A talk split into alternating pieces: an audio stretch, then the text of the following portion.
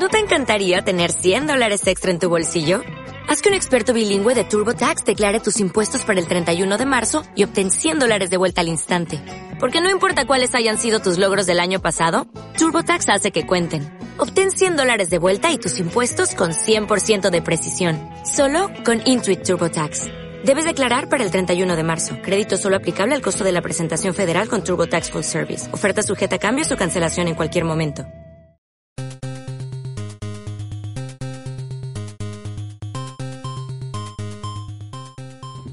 Calabaza Media presenta. ¿Estás harto de que tus amigos hablen de temas incomprensibles para tu pequeña capacidad intelectual? Cuando alguien habla de Jon Snow, piensas en... ¿Y si hacemos un muñeco? Si escuchas hablar del lado oscuro, piensas en nieve de zapote. Si alguien dice Capitán América, asumes que están hablando de fútbol. ¡Águila! Este programa es para ti. Estás escuchando El Punto Geek, conducido por Lestat Max y el Profesor Kuro. Dos gordos frikis con un conocimiento absoluto sobre cosas que no sirven para nada. Comenzamos. Están escuchando el punto geek 3K. G3K. Y pues yo soy el profesor Kurok. Lestat Max. Y ahora tenemos con nosotros, al fin le, le instalamos ya su chip de voz. Hasta el quinto programa, el Dumbot tiene voz. Ya, ya, ya tiene su propia voz. No lo vamos a dejar hablar mucho, porque pues es un Dumbot también, pues no tiene, o sea, le instalamos un chip de personalidad, queríamos que fuera simpático, pero nos salió así simpático, medio enfadoso, así esos chistositos. Entonces, este, pero pues preséntate, Dumbot. Hola, mortales. ¿Y cómo, cómo, cómo quieres que nos refiramos a ti, Dumbot? ¿Como Dumbot o como el Dumbot. Dumbi? O algún apodo en especial o, o los Dumbo Dumbot- está bien, Dumbo está bien. los Dumbot no tienen sentimientos, ¿no? O sea, no, no se emocionan con, con, con sus nombres, ¿no? Y bueno, ya, ya cada vez que escuchan que vamos a mandar al Dumbot por, por la botana o por el refresco, o- Que ya hace falta, eh. Que ya- ya hace me- falta, ya sí, me estoy ah. deshidratando. de- desde que le instalamos voz ya dice que no a las cosas. Es el problema, o sea. Dumbo, ¿te puedes traer este un, un- unas papitas así, un prepárate unas salchichitas en, en salmuera con aceituna? No, salchichas ya no. el tema pasado fue patrocinado por Food. y pues sí, nos hizo bastante dañito. Pero bueno, ¿cómo, cómo has estado en esta semana, Lestat Max? Bien, sin salchichas. Sí, salchichas, bien, bien, la verdad, muy bien. Sí, ha ido muy bien. pues vam- vamos a empezar con las noticias de la semana. Yo qui- quiero empezar yo con una. Ajá, ¿cuál será? primero, una noticia importantísima para Bueno, el te daré del- una, una chiquita. A ver, tú. Este, la serie de Voltron ya se va a estrenar el 10 de junio. Fíjate que está Para chido. quien no sepan, Voltron era, era una serie. es el original de los Megazords de... De- Podríamos decirlo, pues. así- Está algo basado, así. yo creo, y sí, eh, sí está muy, muy inspirado todos los Power Rangers. Yo sé que no es el tema, pues, o sea, que, que la noticia es sobre Voltron, pero lo curioso está en que yo sí vi muchos capítulos de los Power Rangers y a mí sí me gustaban, eh, o sea, Ah, los Power Rangers, sí. sí, pero no me gustaba, era que es como un gusto raro, no, no culposo porque pues, me gustan todas las cosas nerds, pero era muy gringo. La Ah, parte de sí. comedia de la yo serie. cuando yo cuando la vi yo no veía esas cosas así como de que algo es gringo algo es mexicano era muy joven realmente era muy muy muy joven Pero, pero lo que, a lo que me refiero es que era la, la dinámica de, de relaciones era muy gringa, pero Sí. en un concepto completamente japonés, pues, ¿no? O sea, había Sí. monstruos y había este mechas y robots gigantes y este viaje y después se complicó un montón, viajes en el tiempo. Hay, Mm, hay un hasta cuándo cuándo se en la pues, en película la fuerza de tiempo. Time Force Eh, ah eh, sí en Power sí, Rangers sí, sí. Time Force, o sea, y, y lo curioso, Pero bueno, ya- ya fue como y la- Voltron, la Voltron lo inició temporada. todo, o sea, ah, yo me acuerdo que, de hecho yo tendría, no, es que sí es muy viejo Voltron, yo tendría unos 4 o 5 años cuando fue la primera vez que vi Voltron. y ya era Ya, no, ya, Ya ya, una cosa, ya eran ya- ya- repeticiones, o sí. sea, de hecho. Pero bueno, qué, qué chido, la va a sacar Netflix al parecer, Netflix ¿no? sí este acaba de salir creo que algunos videitos por ahí no estoy muy seguro pero es una noticia pequeña Yo creo, yo creo que está bien, está chido que, que saquen ese Sí, tipo yo de espero que salga. He escuchado muy mala crítica de la serie de King Kong, que también es una serie de Netflix no- de King Kong. yo no, no la he visto, no, no he tenido el chance de, de verla, pero sí he visto unos trailers y desde la animación se ve medio chafa. Espero que no sea el caso de Ultron. Yo, yo, yo también cre- creo que no, yo creo que hay mucho hay mucho detrás de- del mucho fanatismo detrás de la serie y eso es lo que hace muy bien Netflix. Sí, Mantener los productos bien queridos, este, darles un buen nicho. sí. Ojalá, yo, tra- yo ojalá. traigo otra, otras dos notas juntas del universo DC. Este programa, si no saben, va a hablar sobre un personaje principal del universo. Bueno, un personaje del universo DC. y este, mis notas. Ya, la ya por fin la- por, a- por fin ya voy a hablar de, lo, de mi mero mole. y este, primera noticia: Superman cumple 78 años. Cinco.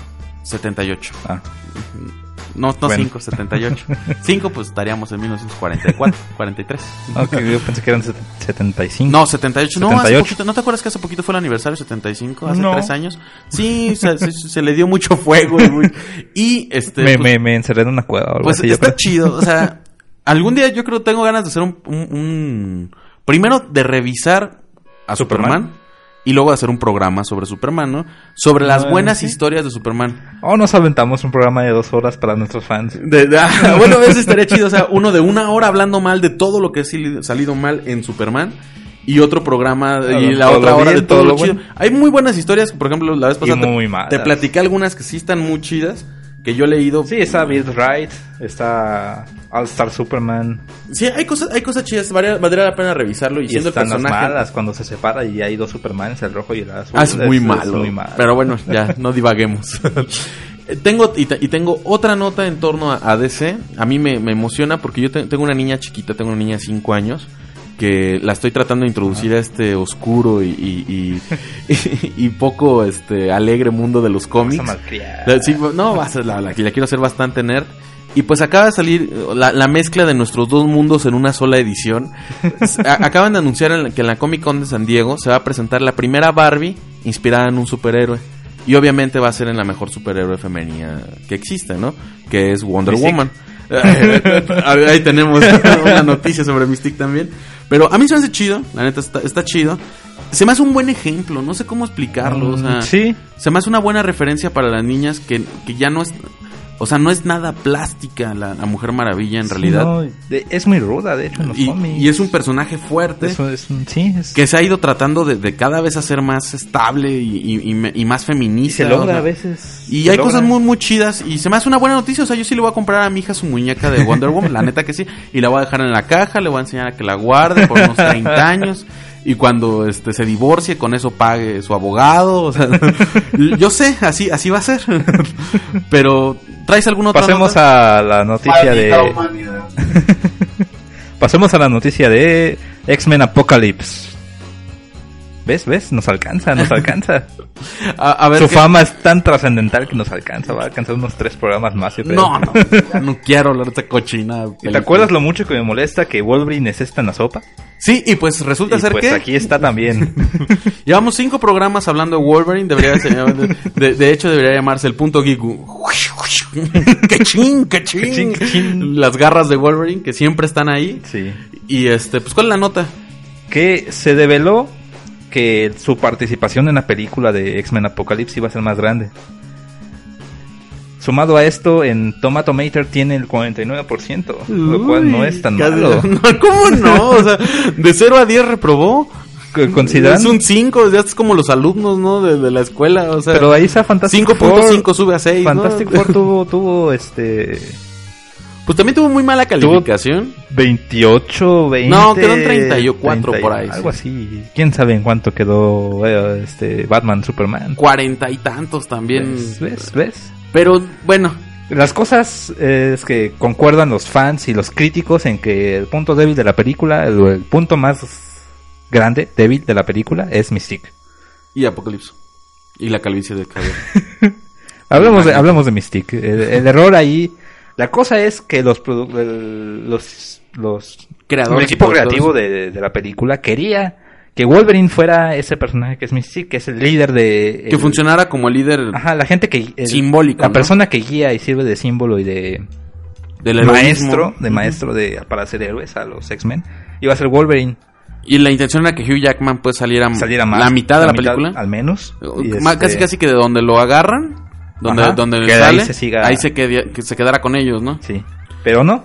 Se me hizo una... Dentro de lo mala que es la película, se me hizo una buena decisión que no. Sí. Yo estoy de acuerdo en que no... no Yo en especial por lo que te digo. O sea, ya, ya son muchas películas con Wolverine. Ya, ya hay que dejarlo descansar un ratito. En lo No, que- y hubiera cambiado, todo, imagina toda la dinámica del tiro final contra Apocalypse. Sí, hubiera cambiado un montón porque hubiera dicho él qué hacer y lo, hubieran golpeado y, y- y la relación con Phoenix hubiera estado complicada. Hubiera sido difícil, ¿eh? Sí, qué bueno que no. qué bueno que chido. no. Pero qué bueno y qué malo, porque realmente la otra opción no fue tan buena. Pues O mira, sea, yo tengo... Estamos hablando de que es el punto más bajo de toda la película. Yo la tengo... participación tan importante, tan heroica de Mystique. Pues sí, sí, lo- y lo más chafa, ¿no? Y yo- bueno, vamos a notas más alegres. Bueno, no, la verdad no. Yo tengo dos noti- notitas también así cortitas a- acerca de este el universo DC cinematográfico, si se le puede llamar así Ajá. a dos películas, que resulta ser que ya hay director para Flash y no recuerdo ni el nombre del director, pero Está complicado, ¿no? Está complicado el nombre. Oliwakindi, algo así, tiene un ¿Es- nombre es africano? africano. Este, y no, qué, qué racista. Se llama Fumo, Fumuyiwa. Bueno, suena medio oriental, de hecho. japonés, de hecho. Sí, suena, suena japonés. Pero, Pero es negro. Sí, y de hecho no hay ningún, sí es afroamericano. De hecho, y no hay ninguna, pues vi su historial de películas sin nada que ver con el mundo superhéroico.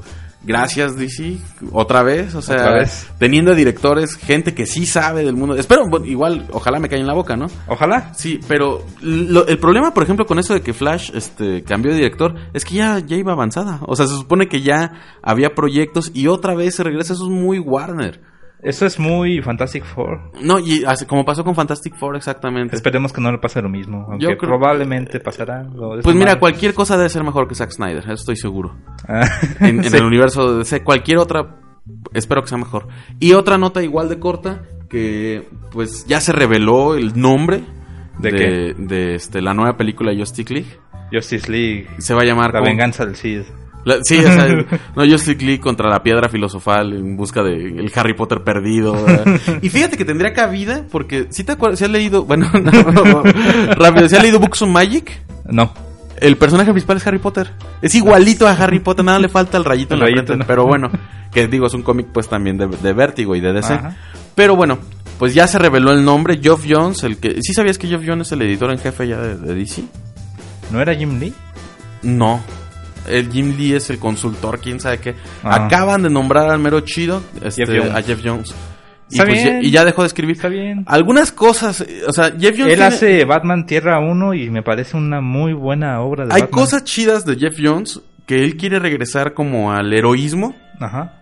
Y salirse de esta zona tan oscura de, de, de DC. Pues déjame decirte que Tierra 1 de Batman es muy oscuro. Eh, eh, es a lo que voy. Es muy, muy Quiere oscuro. salirse, pero Jeff Jones, o sea, dice, es que ya estoy harto que los héroes sean tan violentos o que pasen tantas cosas feas. Nadie ha matado tanta gente como Jeff Jones. O sea, en sus propios cómics mata un montón de gente, pero tiene la costumbre de revivir a la, pues, la, la época que le Ajá. gusta, ¿no? La, la Silver Age. Él revivió a, a Linterna Verde, él revivió a Barry Allen, él ha revivido a... Lleva ¿Quién como más? cuatro o cinco, este, no tan, tan importantes pues, pero a Flash, a Linterna Verde, a este, ¿cómo se llama el que se le está quemando la cabeza todo el tiempo y no es... Ghost Rider, No, y no es Ghost Rider, a este... Atomic School. No, al que se mezclan tres personas para hacerlo. Bueno, Ah, dos. ahora Firestorm. A Firestorm, él lo revivió. Él, ah, bueno, de hecho, y es una- un programa que me gustaría hacer en algún momento. de Firestone. No, él hizo JSA. Ah, con eso empezó, de hecho, en DC. Y la Justice Society of America. Ah, su sí, sí. corrida ahí, uff. Yo creo que es de lo mejor de Geoff Jones. Neta, no lo he leído y sí deberías darle una ojeada. Pero mira, como, como suena la música de, de fondo y el Dumbo ya no está haciendo señas con, con sus manos. Ah, tengo una noticia antes de este Rogue One, el primer spin-off de Star Wars, ¿te acuerdas? Sí. Se terminó de filmar. Y ya la presentaron. No. Bueno, pues a los eje- a los ejecutivos de Disney y Ajá. no les gustó.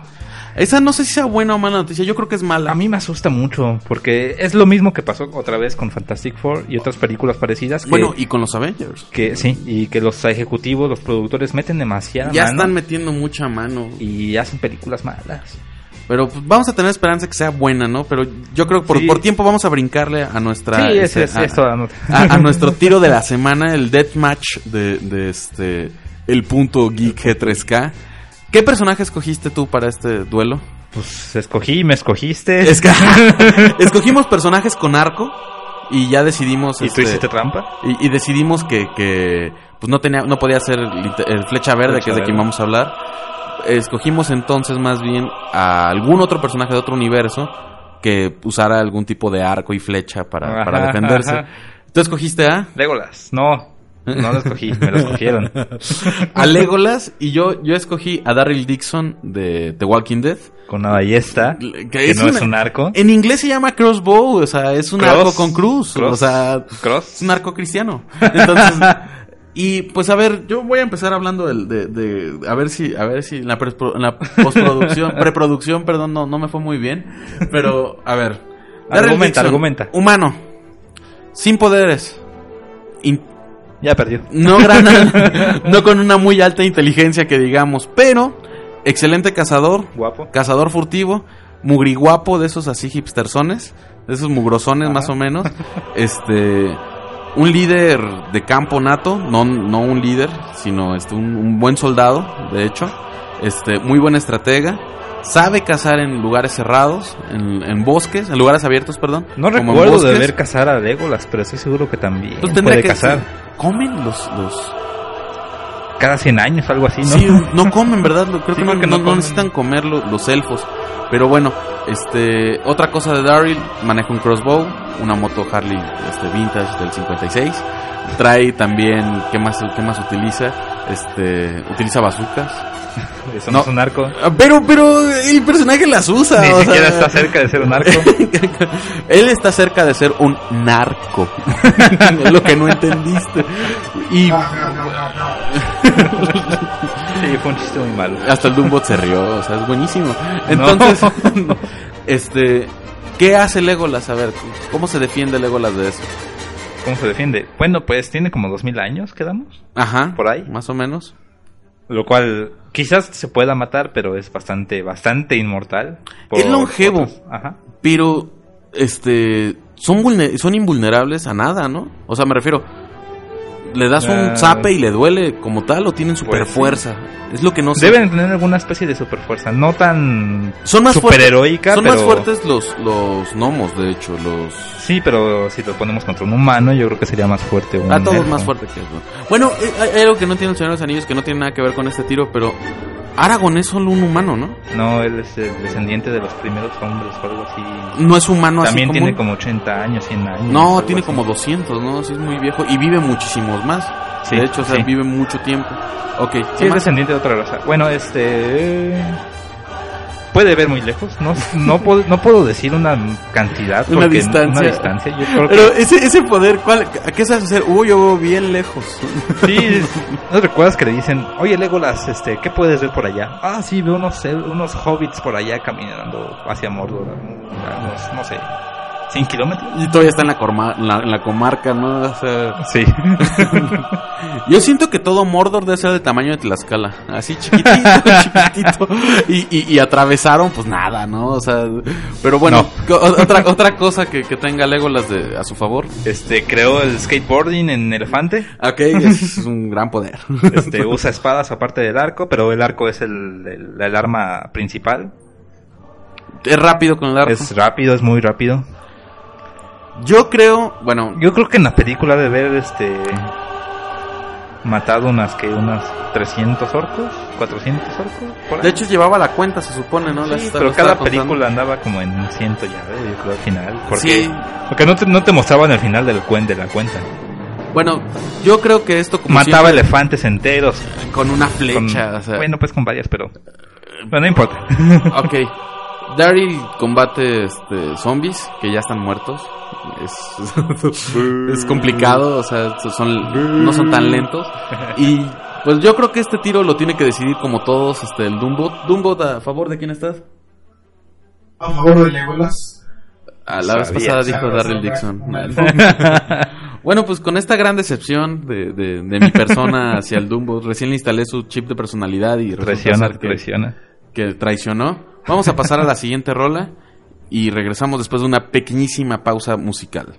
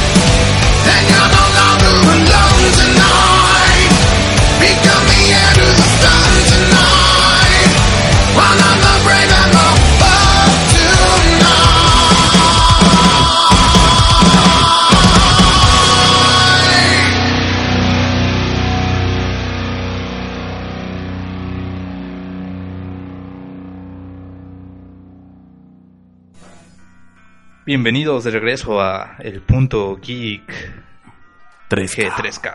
3K. Después de esta rola que es The Bold and the Brave. De la banda conocida como The Brave, que en su casa la conocen, pero... La rola, fíjate, sí, sí, sí identificas el, el- Ahora sí que el chiste en la rola, ¿o no? Sí, sí, sí. Hay, hay una serie de cómics publicadas por DC que se llama The Brave and the Bold, que eran como... Para poner... El Valiente y el Audaz. Ajá, pero era como... re- es la traducción, pero era como la versión de... Ay, ¿a qué se parece? No como el. Marvel Team Up. donde Ah, salían historias sí, de varios este de varios personajes a veces juntos normalmente juntos de hecho Spider-Man nació en un team up. Eh, Spider-Man en Amazing Fantasy no No. mal dato No. ¿dónde? no Es que hace un. ¿O fueron los cuatro fantásticos? No. Sale con los cuatro fantásticos como un team up. en un team up bueno y Este, hay un creo Spider-Man era el líder de los primeros team ups más bien era el, que- Ajá. el primero que salía en los team ups Sí. Rescatado eh, por un eh, nerd eh, Eso, así. así era. Bueno, y, y pues este, esta es la versión de DC de, de ese tipo de, de team ups que se hacía. Vamos a hablar en el programa, en el especial de esta semana, de. Pues ahora sí que. ¿Dónde uno- quieres empezar? ¿En la serie o en No, en la serie no. yo, yo lo menos que se pueda hablar de la serie, de hecho. No, este, vamos a hablar de, de uno de mis personajes favoritos de- del universo DC. Y pues, actual, hasta hecho, hasta eso. Ah, sí, lo Porque- rescataron ahí de. Digo, la eh, serie de. Está, eh, con la serie de, de Arrow. Estamos hablando de Green Arrow. Por favor, refírense a él como Green Arrow, no Arrow. como Arrow nada más. Arrow. Se me hace chafa que solo en la serie no, no le quisieran decir desde el principio Green Arrow, ¿no? Este, a mí no, a mí se me hizo muy bueno. Te odio. No, en serio, o sea, y tengo hasta un argumento para eso, o sea, Se te hace redundante. se Green me Arrow? hace ñoño todavía el Green Arrow. A mí no. bueno, vamos a empezar primero es que una con- cosa es Green Lantern, Blue Beetle, pero Bueno, Green Black Arrow. Lightning.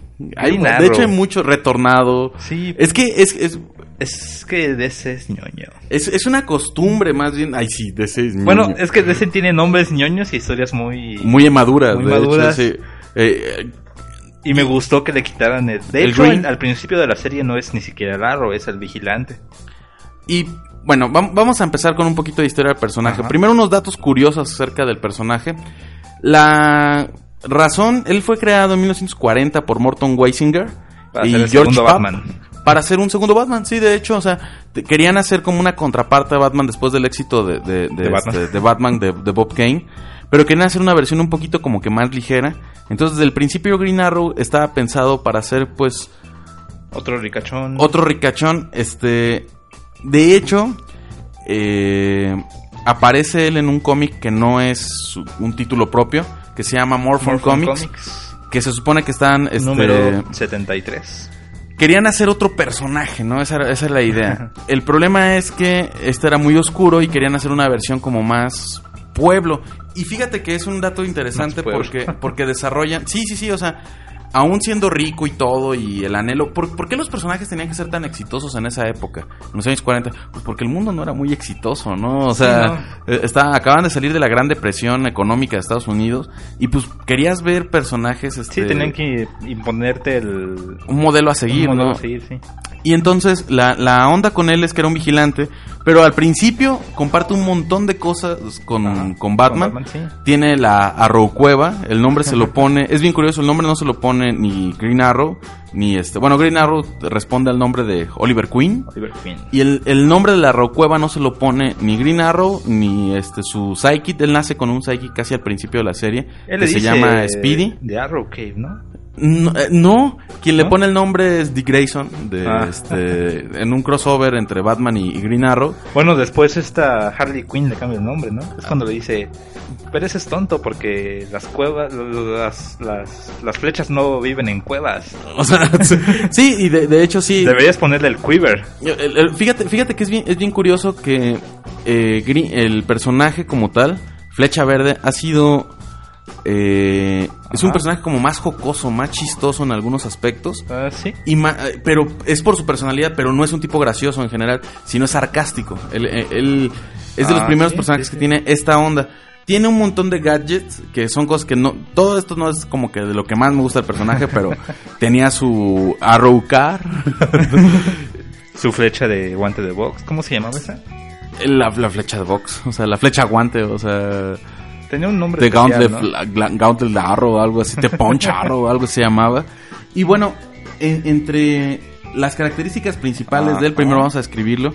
Él es humano, Humano 100%. 100% humano, no tiene, al parecer, bueno, cuando se hace el análisis de los superhéroes en todo el universo DC, más o menos en los 2000 por el, en el cómic del proyecto OMAC, que el hermano Ojo es un, ah, un dispositivo creado por, Por Batman. Batman, para tener el control total de los superhéroes y de los De villanos y de, los to- de todos. de todo. De todo, o sea, era un registro, pero ni siquiera de personalidades.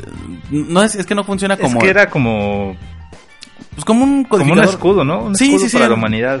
Y, y no tenía ni- no, no había tanta mala intención, fue muy parecido a lo que trató de hacer Marvel con Civil War, pero ya llevándolo al Ah, extremo ajá, sí. de la paranoia. Batman siendo más paranoico, este, no lo usó, simplemente tenía un registro de todo lo que había conocido ahí lo él, dejó? y ahí lo dejó. Y este, ahí cuando ¿Y se ven, lo se ven los niveles de poder de cada, de cada persona, aparece que él es un metahumano clase B. ¿Qué quiere decir qué? Que, no, metahumano clase C, creo. Ah, que está ¿Qué quiere al nivel de este su nivel de habilidades es superior a cualquier humano ajá. Eh, habilidades físicas atléticas este es más fuerte que una, una persona común y corriente por entrenamiento en base a entrenamiento. Ajá. pero este sí tiene un superpoder. Tiene un poder como este de la pues como una mira. Ajá el el poder de la puntería. Que bueno, lo explican así. No es que sea un poder pero es tan exacto que raya en, en- poder. en poder. O sea casi es un superpoder y pues Casi, él se, se defiende con arco y flecha lo curioso eso es lo que a mí más me gusta del personaje escribir un personaje de esos debe ser complicadísimo. O sea, es complicado porque es una burla de sí mismo. Tenemos la versión en, en, en DC de Hawkeye y lo han querido hacer importante, lo han querido levantar y no le han atinado. En Marvel. En, en Marvel, En Marvel. perdón, en Marvel, no le han atinado a, a- a que Hawkeye tenga ese nivel de importancia que la que tiene Arrow. Y no se trata en cuanto a lo que pueda hacer el personaje, en cuanto a poderes eh, o habilidades Sí, no lo han sabido llevar es muy cuestión bien. de personalidad. Algo que me late mucho, por ejemplo, de, de- de las primeras tiradas de, de Green Arrow es que él, bueno, su historia rapidísimo, la voy a contar lo más rápido posible que pueda. Este, eh, posible que pueda, es así de rápido. Eh, él Sus resulta padres ser, mueren en un yate, ¿no? Y naufraga a la Sus- isla de Liu Yan.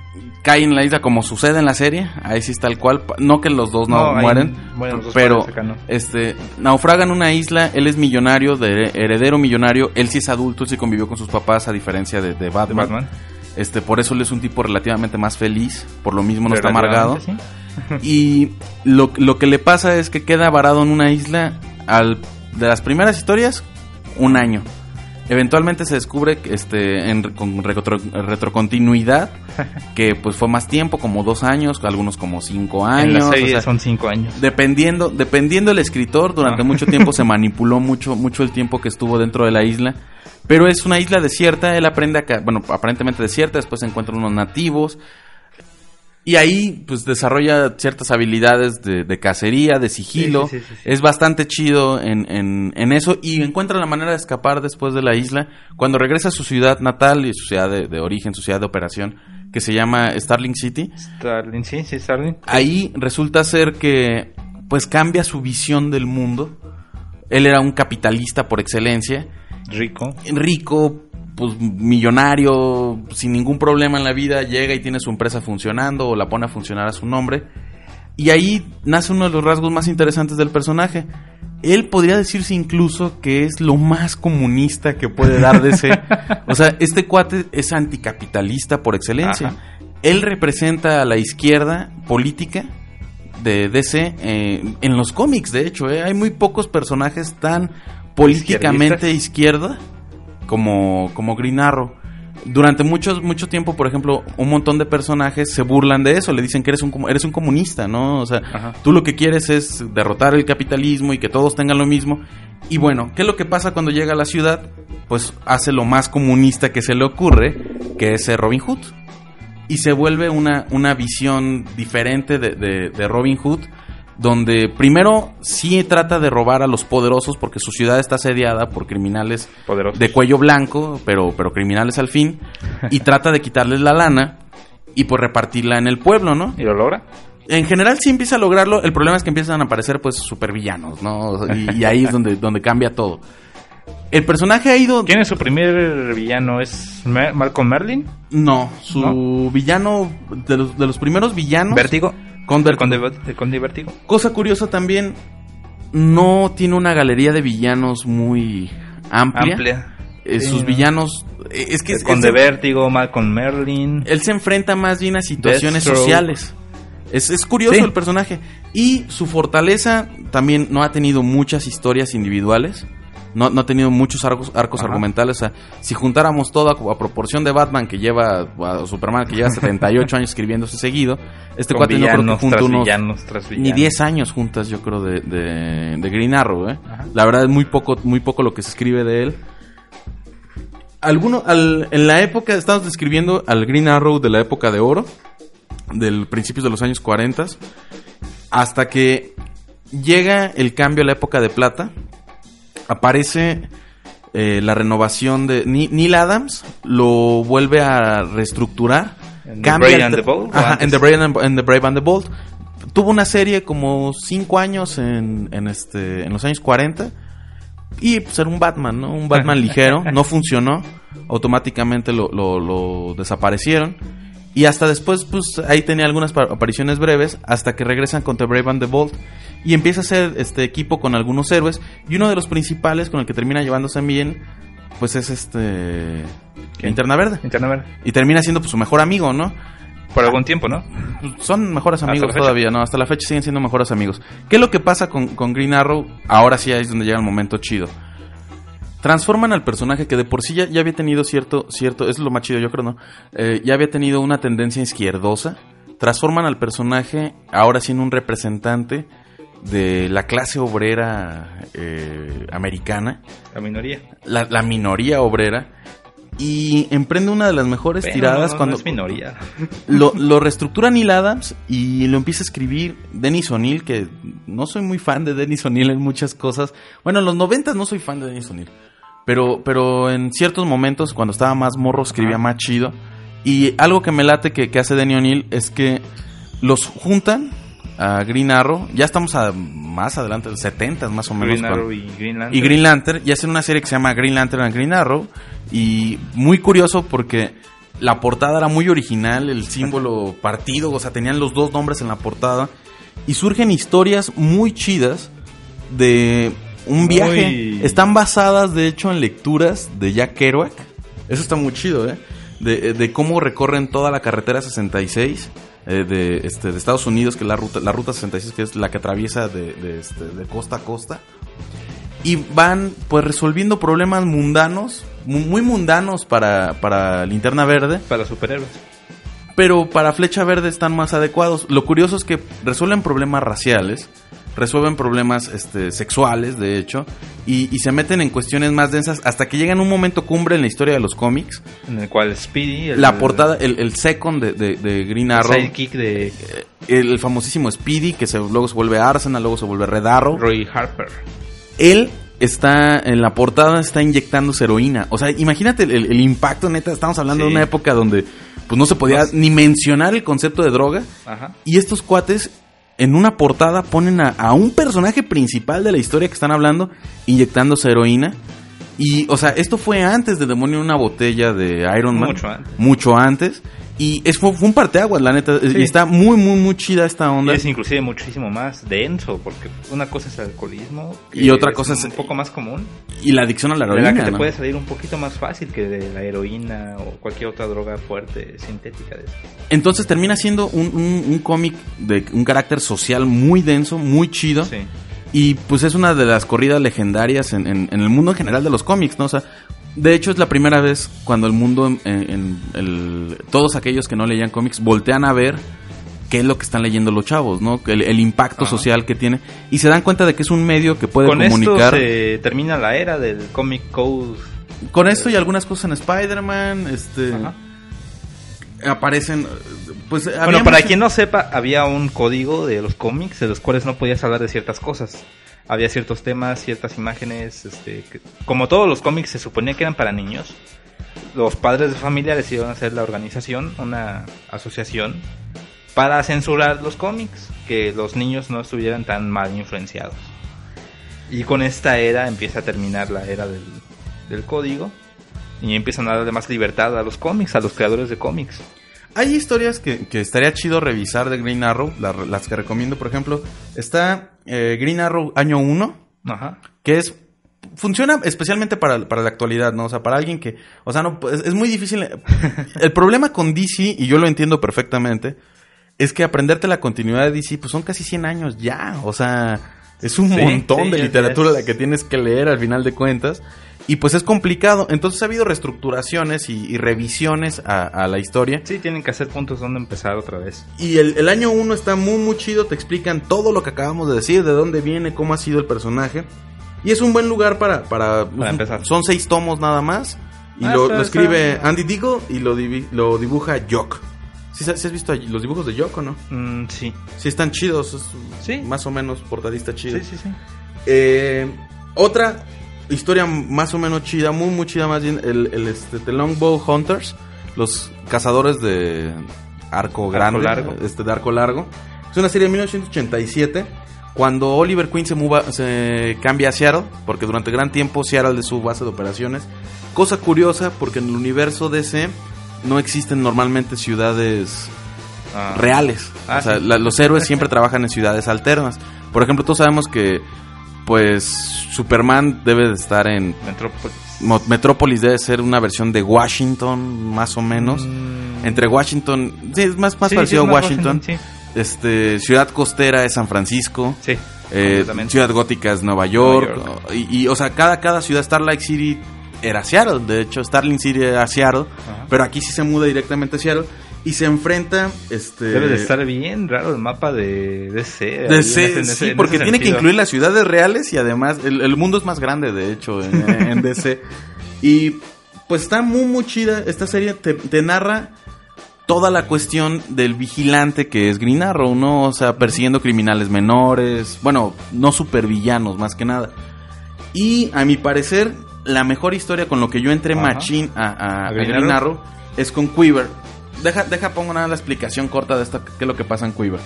En Quiver, resulta ser que eh, poquito antes de, de los años del 2000, a ver, déjame ver el año. No, no me aparece el año, es más o menos como principios de los 2000 cuando sale Quiver. Pero eh, resulta ser que el personaje ya estaba en desuso otra vez. Tan, estuvo tan en desuso que pues lo mataron. Llevaba como cinco años muerto y nadie lo extrañaba.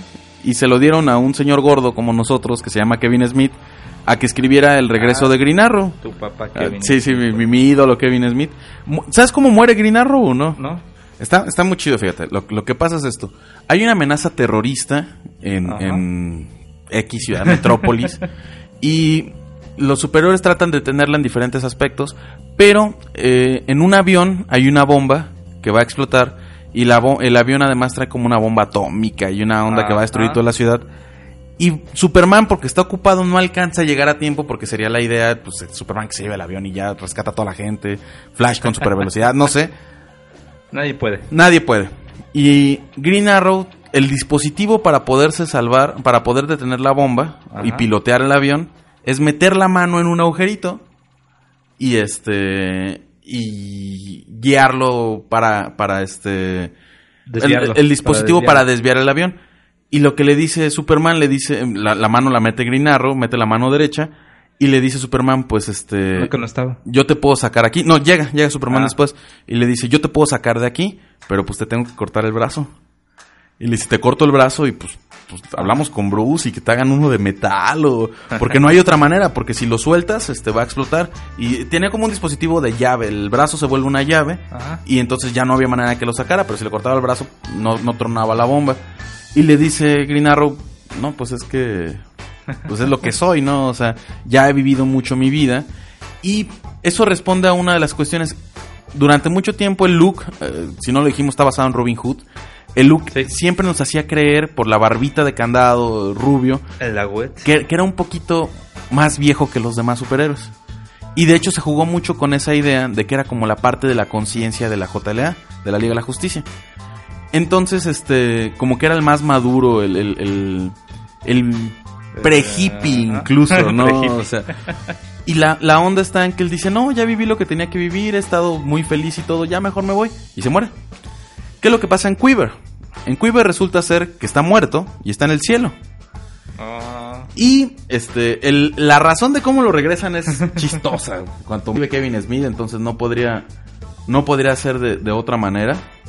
Y lo que, lo que, lo que hace Kevin Smith es que está muerto, está en el cielo, y de repente, este, hay un linterna, un flecha verde, perdón, ajá. caminando en la tierra otra vez. Como 15 años más joven. Se ve rejuvenecido. Y todos los que lo encuentran, este, con la memoria perdida, todos los que lo encuentran, este, ah, bueno, no con la memoria perdida, solo se acuerda de los últimos, de 15 años para atrás, más o menos.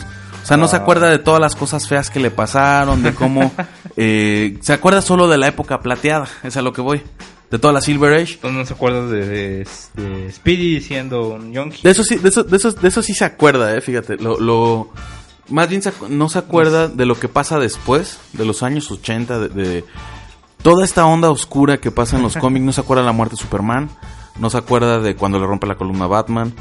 Todo ese tiempo que estuvo perdido, no. Toda no- la época bonita de... Ahí, eh, lo- la época chafa y populachera de, de- de DC.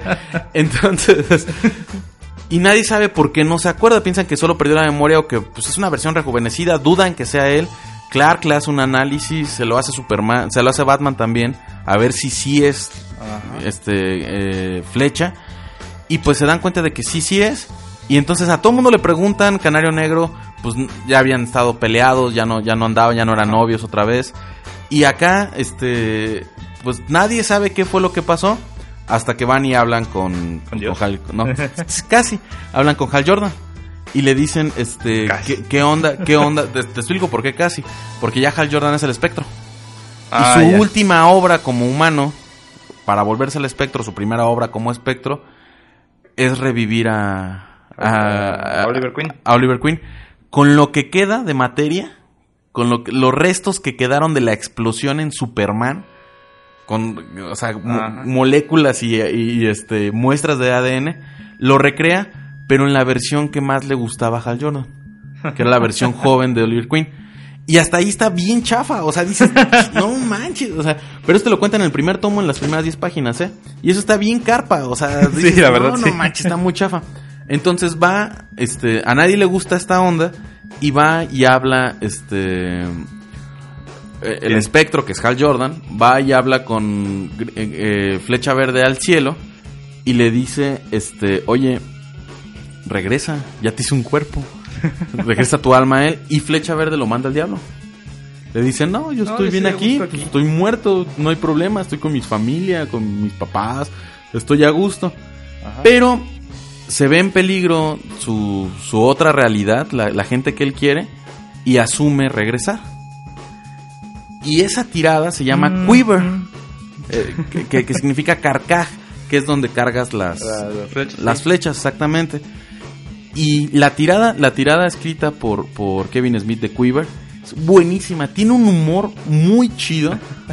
Hace un montón de chistes y alusiones a, por ejemplo, cuando anda con, con Diana Lance, con, con esta Black Canary. Bla- Canario Negro, eh, le tira la onda bien perrón, la reconquista, es bien romántico, pero romántico gañán.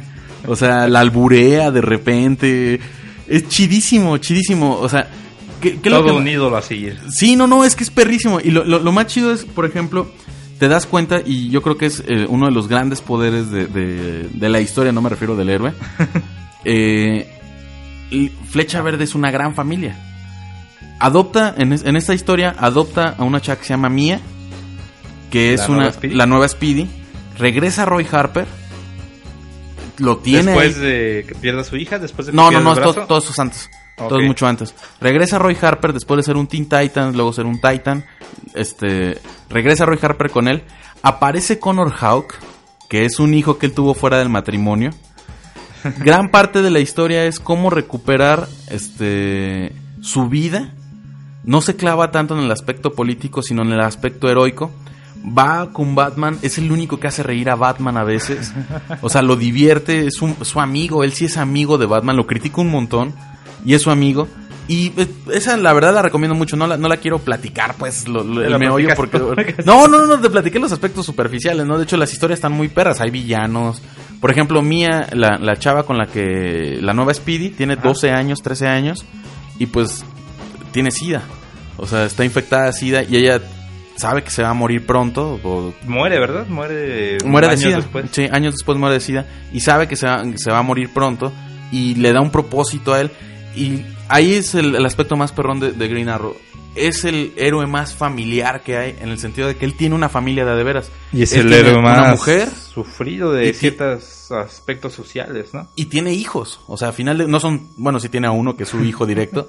y tiene a, a- a, este, o sea, rompe todo aquello que se dice que no se puede hacer en Batman, por ejemplo. No, Batman nunca puede ser buena onda con sus hijos, con, bueno, con los Robins. Con los Robins. Porque si no, este, ¿qué ejemplo les va a estar dando? No, no, no, este cuate tiene esposa, aunque no esté casado pues durante todo el cómic con Dinah Lance, este, tiene a, a- a sus tres hijos ahí conviviendo, viven todos en la casa, hace carnes asadas, está bien chido, ¿no? Está muy, muy chido.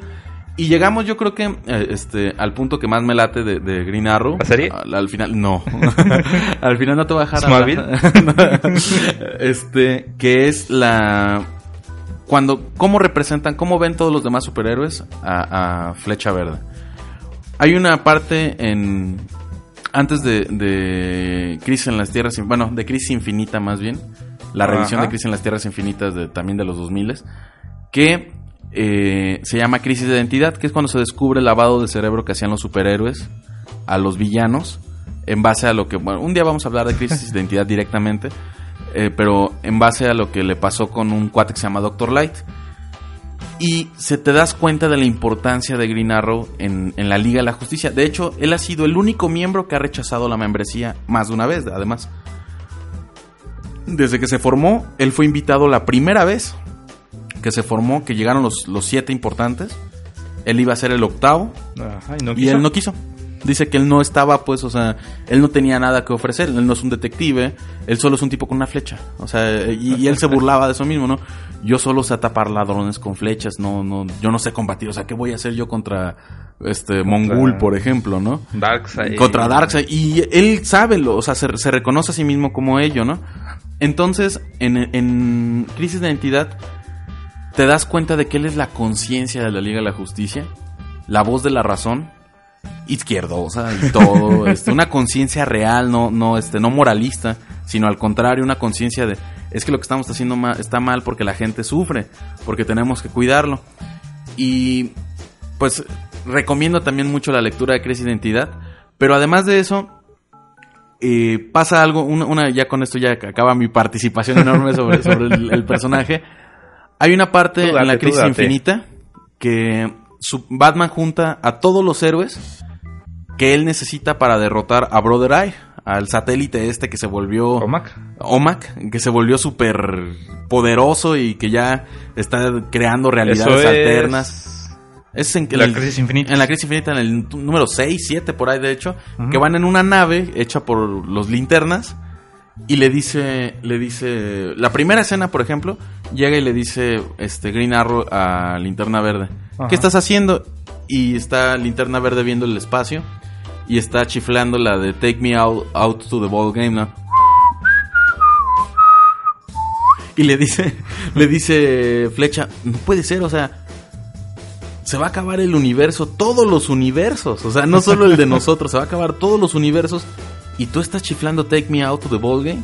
Ajá. Y le dice linterna verde. Pues es que el domingo juegan los. y no sé cómo se llama el equipo de, de Ciudad Costera, pues los Coasters de Coast City. Contra los caballeros de Arkham, de, De Gotham. de Gotham, ¿no? Los Dices, Robins. Sí, sí, sí, pues, pero, pero van a, van a. Se va a acabar el mundo y dicen, no, si lo salvamos, va a haber partido el domingo. y eso está bien chido. Y llega y le dice, le dice Batman. Le dice Flecha Verde a Batman. Bueno, Ajá. trajiste a tres linternas verdes, a Metamorfo, a, a este, a Black Lightning, a Mr. Terrific. Dice, trajiste entre los más inteligentes y los más poderosos de todos. Nada más te falta Superman. ¿Qué hago yo aquí? Le dice, ¿a qué me invitaste? Y le dice, le dice Batman, nada más para ver si venías. y se empiezan a reír, ¿no? O sea, le- es cábula de que, pues eres mi compa casi, casi. Y si me va, se va a acabar el mundo, pues quiero estar con mi banda, ¿no? O sea, con la gente que quiero. Eso se me hizo muy, muy, muy chido. En el, en el giro actual, pues vale la pena recordar, nada más la última recomendación. Está el cómic de... Déjenles, digo, espérame. ¿eh? ¿Cuál, cuál? ¿De qué año? De finales de los 2000, del 2010 más o menos. Ah, La- entonces no va a ser tan difícil de conseguir. No, no, no, la tirada de Jeff Lemire y Andrés Sorrentino. O sea, eso lleva poquito. Este, desde el Green Arrow 17 al 34, donde explican, ahora sí, otra vez es Green Arrow sin la barbita, se parece mucho al Arrow de la serie. No me late eso, o sea, otra vez no trae manga. Iba a pasar.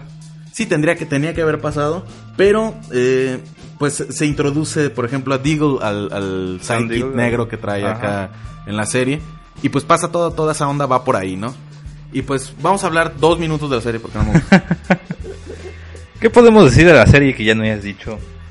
La serie empieza con el adolescente multimillonario Oliver Queen. Igual. Igual. Sí, sí, sí. Solamente que acá es un poquito más déspota, más joven. Es, Sí, es muy joven. Es como unos 17 años, 18 años más. No, no sé, no te dicen. Como 18 años debe tener, Más o menos, ya es mayor de edad. Sí. sí. Porque ya puede entrar al Y Santos. se va con su papá en un yate, en un viaje de yate. 21 años tiene, de hecho. Recién los cumplió. Su Tiene una novia que es Laurel Lance, que después se vuelve Canario Negro y se va en el yate con su hermana, con, Con la- Sarah Lance, que Ajá. luego se vuelve Canario y Canario Blanco. Y el yate pues se, se voltea, se... Ya después sabemos que es un plan malévolo de Malcolm Merlin. Y de su papá. No, y de su mamá. Y de conspiraciones y Y entonces se pasa cinco años en la isla. los mismos cinco años. Sí, los mismos cinco años. Y regresa. Bueno, su papá le da una lista de gente poderosa, de gente Una rica. libreta, ¿no? Ajá, una libreta. Que tiene una lista con un montón de nombres y, empieza a buscar quiénes son estas personas y son puros puros mafiosos de cuello blanco, como dices, y empieza a robarles, empieza a, hacerles la vida de cuadritos. Hacerle al, al Robin Hood, ¿no? O sea, Ajá, sí, pero nada más eso, no, no pretende ser un héroe, no pretende salvar la ciudad, ni nada por el estilo. Eso pasa solo en la temporada 1, ¿no? Sí, este, al final se enfrenta con Malcolm Merlin, el, la flecha negra, no me acuerdo cómo se dice en el cómic. No, El arquero, Merlin. el arquero, creo que es el arquero. No, en la, en la serie se llama The Black Archer. Sí. Pero en el cómic se ¿Es llama Malcolm Merlin. No, nada Ah, más sí. Merlin. Ah, bueno.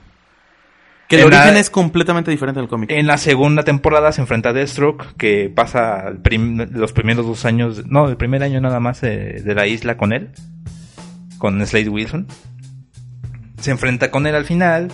Para mí, las, las primeras dos temporadas es lo único que vale la pena. Empieza muy bien, empezó tan bien que se volvió la serie más este, vista del canal. Ajá, de CW. de CW. Empieza también que, que crean la serie de Flash, crean todas las demás series alrededor de Arrow. Yo creo que, yo creo que y, y- ¿Viste la tercera temporada? Sí, he visto todas hasta la fecha ahorita que ¿Cuántas van van? en la ¿Cinco? 4. Cuatro. ¿Cuatro? Sí, ¿cuatro? Sí, cuatro. A ver, platícame rápidamente qué se trata la tercera. La tercera se trata de después de que vencen a Deathstroke, llega otro... ¿Quién llega?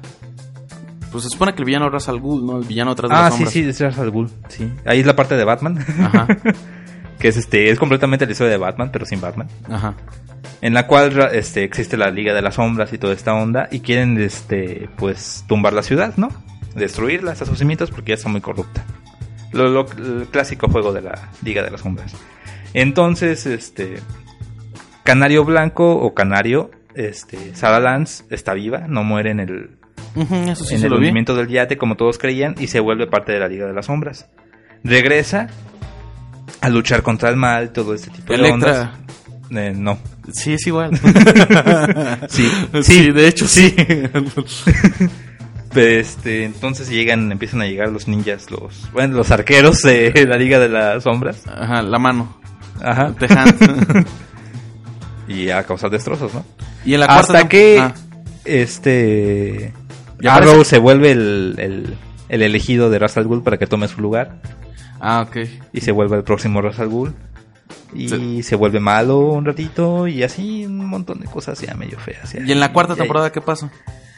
un personaje que no sé ni de dónde se lo sacaron. Sí, sí existen los este cómics. Demian Dark, Ajá. que tiene unos poderes así malévolos. Tiene un super plan así, super elaborado para acabar el mundo con bombas nucleares. Que este, ja- este, esta asociación que tiene Amanda Waller, ¿cómo se llama? Pues Amanda Waller tiene a- al Suicide Squad, No, pero tiene esta organización, que es como ¿Cómo se llama? Shield, pues, pero, Ajá, sí, pero la mala. La, la versión, ajá, este, tienen, estos tienen un programa que se llama Rubicon, ajá. que es este, una llave maestra para activar o para controlar todas las armas nucleares de todos los países que tengan armas nucleares. Y se roba esta, ese tipo se roba esta cosa y empiezan, bueno, es y está al final de la serie, pues, toda la serie es el- las- los, los pleitos con él. Lo, lo curioso, fíjate, es que yo creo que el gran error, dos cosas primero. Si Arrow hubiera salido después de Daredevil, hubieran hecho mejor, yo creo que la serie. Sí, pero el problema. hubiera dado una no, guía. el problema es que Arrow es la guía. Arrow es la cosa que destapa todas las series. También es, es, es Es- parte del motor para hacer Para hacer Daredevil. Daredevil, sí. Y, y la, y la onda No, y es que, gracias, gracias a que se fue, a que se hizo así, no al revés, la verdad. No, y la, y la Porque de verdad... haberse hecho al revés habría sido Daredevil Eh, la mala. Podría ser, podría buena. haber sido, ¿eh? Y fíjate que si hubiera, si podría rescatar la serie incluso, chance es posible, no llevan tantas temporadas como para, no, para no rescatarla, tendrías que cambiar eh, el, El, problema, fue el director, cambiaron de director y pusieron uno que la verdad le dio en el traste. El problema es- Completamente. empezaron a acercarlo a lo superheroico. Lo, lo, lo más chido de la primera temporada es que no hay poderes, casi Lo, no lo hay. bueno de la primera temporada es que no hay héroes, no hay superhéroes. No hay superhéroes, Todo no hay es- poderes. Todo es la historia de un vigilante. Y En el segundo es la historia del tipo que está en la transición. En el tercero ya es completamente el héroe, pero ya, ya está muy fuera de, de No, lugar y- ya, y ya empieza, está o sea, muy mal. Empieza a ver la, la onda de hacen el virus, este, ¿cómo se llama la, la droga que utilizan? El Mirakuru, Em, el, el Miracle. Eh, Es la, ¿sí sabes de dónde viene o no? no. Es, es, pues, viejísima esa droga. es Por de- algún momento pensé que era la de Bane, pero después vi No, que no, no, no. no era la de el Bane. Miracle la, la- es una pastilla que existe desde la época dorada de los cómics de un cuate que se llamaba Ourman, Ajá. que se tomaba esa Miracle, Miraclo, así se, se escribe Miraclo, Ajá. y se tomaba la pastilla durante una hora, por eso se llamaba Ourman. Tenía super fuerza, super velocidad, pero moderada, ¿eh? o sea, no, no era Superman. Ajá. Pero tenía una fuerza sobrehumana y una velocidad sobrehumana, e inteligencia sobrehumana y reflejos sobrehumanos. Eso tiene pues, 80 años, o sea, también es viejísimo ese concepto. Y desde, el, eh, desde que aparece, por ejemplo, la versión que va a ser de Arsenal, de Speedy, de, bueno, ya no es Speedy acá, es, Es este, Harper. Red Arrow, el que va a ser Red, Red Arrow. este, No, sí le dicen Speedy, creo. Sí le dicen Speedy en Sí. algún momento, pero luego la chava, la chava se llama Mía, su hermana, que no tenía No. por qué tener. ¿Cómo se llama la? Tia. Ah, sí, ah, bueno, pero está basado en. Sí. y, y de ella- hecho, ella es la drogadicta aquí. Ajá. Sí rescatan ese tipo de cosas. La única cosa interesante, bueno, pues no es la única. De las pocas cosas interesantes que tuvo la serie fue que cada temporada tiene un año de flashbacks de, las, de la isla. Y ahí descubres que no pasa todos los cinco años en la isla. Que salió, que, que Pasa los primeros dos años en la isla, al tercero sale a Hong Kong. No, al segundo sale a Hong Kong. A pasa un año. también va. Pasa un año en la isla. Pasa un año en Hong Kong. Regresa a la isla para el tercer año. Se va a Hong Kong y me imagino, todavía no pasa, que va a regresar a la isla. No, y va a Rusia, porque habla ruso perfectamente también. Sí, sí tiene que ir ruso Y de hecho, en eso, eso estuvo temporada. mucho en la primera temporada y creo que no de se volvió hecho, a explotar. De hecho, también regresa a Star, a Star City. Aquí es Star City primero y después se vuelve Starling. No entiendo en El por qué el cambio del nombre. No, ¿Cómo sí, no? No, sí entiendo el cambio del nombre, Distrito Federal, pero no CDMX. Oye, sí es cierto. O sea, sí, sí. Sí ha Sí, pasado, pasa. ¿no? O sea, pasa en el mundo real, ¿no? Y fíjate que el verdadero problema de la serie, yo creo, es... va- vamos a hacer, ya Ajá. para terminar, vamos a hacer el what if. ¿Cómo, cómo mejoraríamos ¿O cómo haríamos la versión mejor? ¿Cómo haríamos la versión cinematográfica? Integrar este cuate al universo cinematográfico de DC. El, el universo ¿Ahorita? que- ahorita, ahorita, ¿cómo está? No, no creo que podamos meter al, al de la serie a las películas. Pues realmente tú no quieres. No, no cabe. Sí se podría. Son universos muy diferentes. Es que la verdad. Es que podría salir al mismo actor y cambiar de universo. Ah, bueno, sí. No, no, no me refiero. Quizás el actor no sería el problema. Aunque si vamos a hacer el casting del actor. ¿A, a ti qué te gustaría que fuera el actor de. de... No sé, no tengo muchos Snow. así en mi... No, Jon Snow. ah, no. Jamie ser Lannister. tiene- Jamie Lannister sería un excelente Green Arrow. Todavía, todavía sí. De hecho, sí. No, no sé Sí, cómo se llama el actor que hace Jamie Lannister. Tiene un nombre muy raro también. Él sería perfecto en, dos sentidos. Primero, es un poquito más maduro, Ajá. más viejo. Sí, más bien. Tiene esta cara de cínico que es característica de, de- de Green Arrow. Green Arrow. Green, Green Arrow se tiene que ver como Robin Hood. Y tiene, y tiene una actitud como la de Robin Hood. Es gracioso. No sé si tenga la capacidad de hacerse una barba, una goez. Ah, eso es lo de menos. Pero bueno, él yo lo pondría en caso de que no fuera este chavo. Este chavo es demasiado serio. Para, para hacer la versión que a mí me gustaría quizás de Green Arrow, ¿no? Nicolás Coster Waldau. Ándale, así se llama, Así se llama. el Jamie Lannister. Y entonces, mira, fíjate. Es de Dinamarca. Yo, yo creo que lo... Tiene la- 45 años. Sí, es un- Ya muy buen. Green Arrow, ¿eh? Primero, todo el universo de ese es un universo envejecido donde el único joven es Superman. En las películas, Ajá, sí. todos ya son más grandes de lo que realmente aparece. Bueno, hasta ahorita. Flash va a ser joven, va a ser relativamente Cyborg joven. Cyborg va a ser un adolescente, bueno, más o menos. Este, Aquaman ya es una versión madura de Aquaman. Y este, la Mujer Maravilla es una anciana milenaria, o sea, y este, y el único novato es Superman, de hecho, ¿no? Entonces, yo haría esta versión, fíjate, yo me aventaría así, así Ah. de, de- de- de audaz, Brave and the Bold, este, me aventaría la, la- la onda de hacer la versión sin brazo de Green Arrow. Y le queda perfecto a Jamie Lannister, que ya no tiene una mano en Game of Thrones. Este, hacer la versión sin brazo, Eh, sí, quizás. este, como en El regreso del Caballero Nocturno. Que, Sí, sí, sí, sí, sí. que en este caso no diríamos que es Superman el que se la quitó. Porque, ¿Quién? este, no, que alguna amenaza, algún Algo villano pasó viejo, ahí, algo pasó Ajá. y que sea una, una visión y que traiga una mano No, ¿sabes dónde, cibernética. no, ¿sabes dónde fuera. lo podemos meter? Más fácil. ¿Dónde? En Suicide Squad. Sí, en Suicide Squad podría ser. Podría aparecer ahí. Porque de hecho es años antes, ¿no? Sí, se supone que es antes, antes es, es de- años antes. Y ahí explicaríamos hasta el origen de él. Me refiero por qué perdió la mano. Yo no, no quiero que tenga mano. Y yo haría, fíjate, que fuera ahora sí como un villano de una antítesis de, de Suicide Squad. Este, tenerlo a él no como parte del grupo, sino como un verdadero héroe. Y ellos, Aledaño. son, y ellos son villanos, ¿no? O sea, eh, la contraparte me refiero. Se supone Sí, que pero son no va a pasar. Sé Obviamente no va a pasar. No, no va a pasar de que Suicide Squad vayan a ser villanos. Van a ser héroes al final. Sí, los van a querer hacer muy heroicos. Fíjate que mi, mi- paréntesis corto, pero mi más grande miedo con Suicide Squad es Will Smith. ¿Eh? Mi gra- más grande miedo con Suicide Squad es Will Smith. ¿El que, que la cae? Eh, sí, que, que es, es es que lleva un- una racha muy mala Will Smith. Este, Sí. es demasiado Will Smith para una película que no está basada en él. Que no queremos que esté basada en él. ¿Quién sabe cómo? No tengo ni idea. ¿Viste la animación de Suicide Squad? No he visto nada. Está, basa, está centrada en Death, en Deathstroke. Pues es que el cómic está centrado en él, no en este, no en Harley Quinn. el, el cómic en general es el, el principal, el líder del equipo. Bueno, el líder es otro, pues, pero Sí. eres como, como el líder. Entonces, yo creo, y, y con eso resolvería la película. El problema de la serie sería Ajá. la solución en la película o en hacer el personaje. Él no puede combatir grandes amenazas. No, o sea, sí puede, de alguna u otra Ah. manera lo ha hecho, me refiero, pero no es su función. No es para lo que está diseñado. Sí, como personajes como Daredevil, como personajes como... Tendría que ser, eh, ajá, o sea, como Daredevil que tampoco se puede enfrentar a esas cosas. ¿Cómo resolvería yo la serie? ¿Cómo resolvería yo, este, en este caso Arrow? La película. La, la La- serie, y en este caso hacerla ya la versión película, pues se tendría que parecer más a, a Daredevil. O sea, amenazas más mundanas, amenazas más a su línea. Sí, La Liga de las Sombras, es que yo no sí entendí- tuvieron un gran error ahí en la serie. lo- Yo no entendí. Cosas que están muy fuera de sus manos. Y aparte le dieron en el traste con el romance tan, tan marcado que tiene la serie ahora. El, el problema es este, que Yo pues, le hicieron muy- caso a los fans. Hicieron caso a Sí. los fans de la serie, Sí. que, o sea, nadie, la chava, la, la, esta, Según está escuchado, los mismos actores no están de acuerdo con las cosas que se hacen, pero pues tienen que comer. pues tiene que comer, ¿no? O sea, comer millonariamente, pero comer, ¿no? Entonces, la neta, este tipo de cosas, y pues, yo creo que bueno, pues para- me imagino que tienen contrato por algunos años más, así que no creo que puedan dejarlo tan fácil también. Y yo creo que para, para acabar con el tema al final de cuentas, o para acabar que ya casi con el programa, de hecho, este.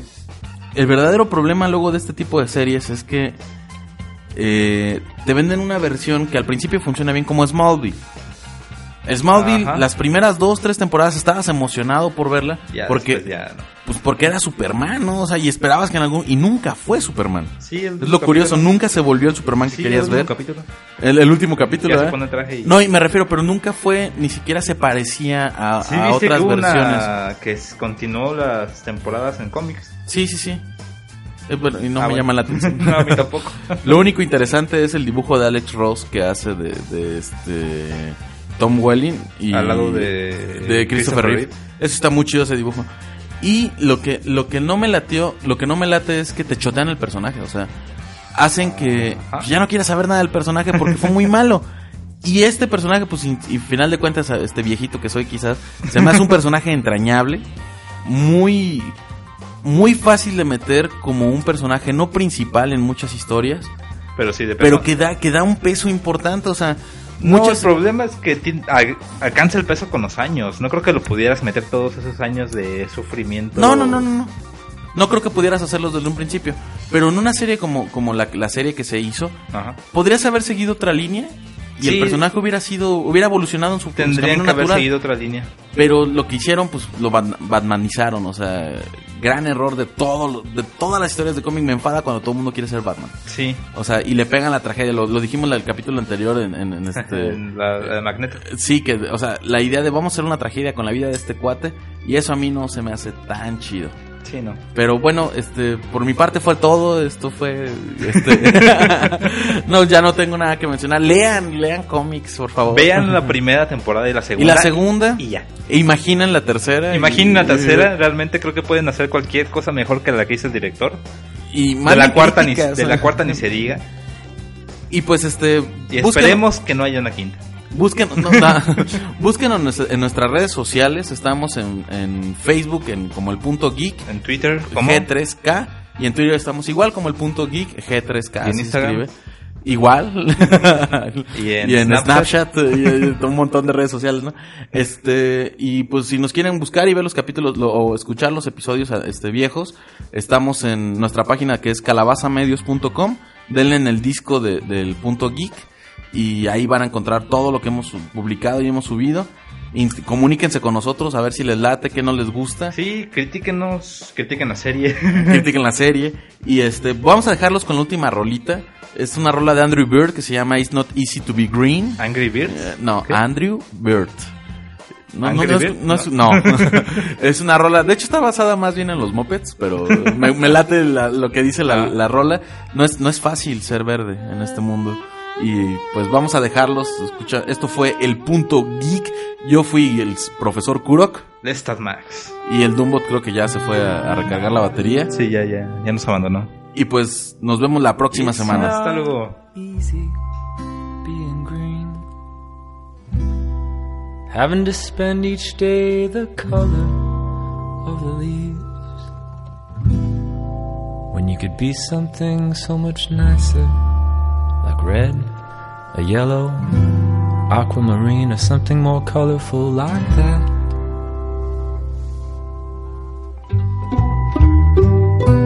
It's not easy being green.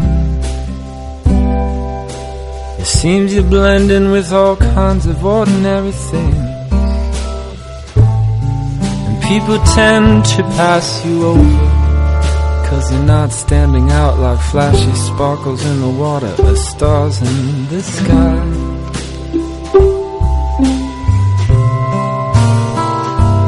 Green's the color of spring. And green can be cool and friendly like. Green can be big like a mountain, important like a river, or tall like a tree. Green is all that you can be. It sorta makes you wonder why. Why wonder? Why wonder? Why wonder? I'm green, and that'll do just fine. Besides, it's all I wanna be.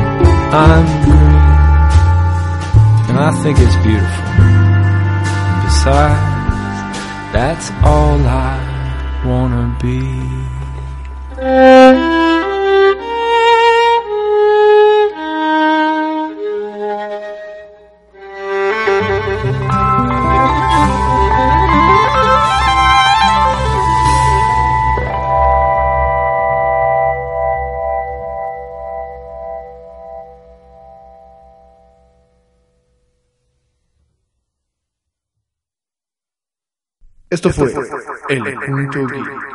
Ahora sí ya puedes presumir que eres experto en cómics, al menos por una semana.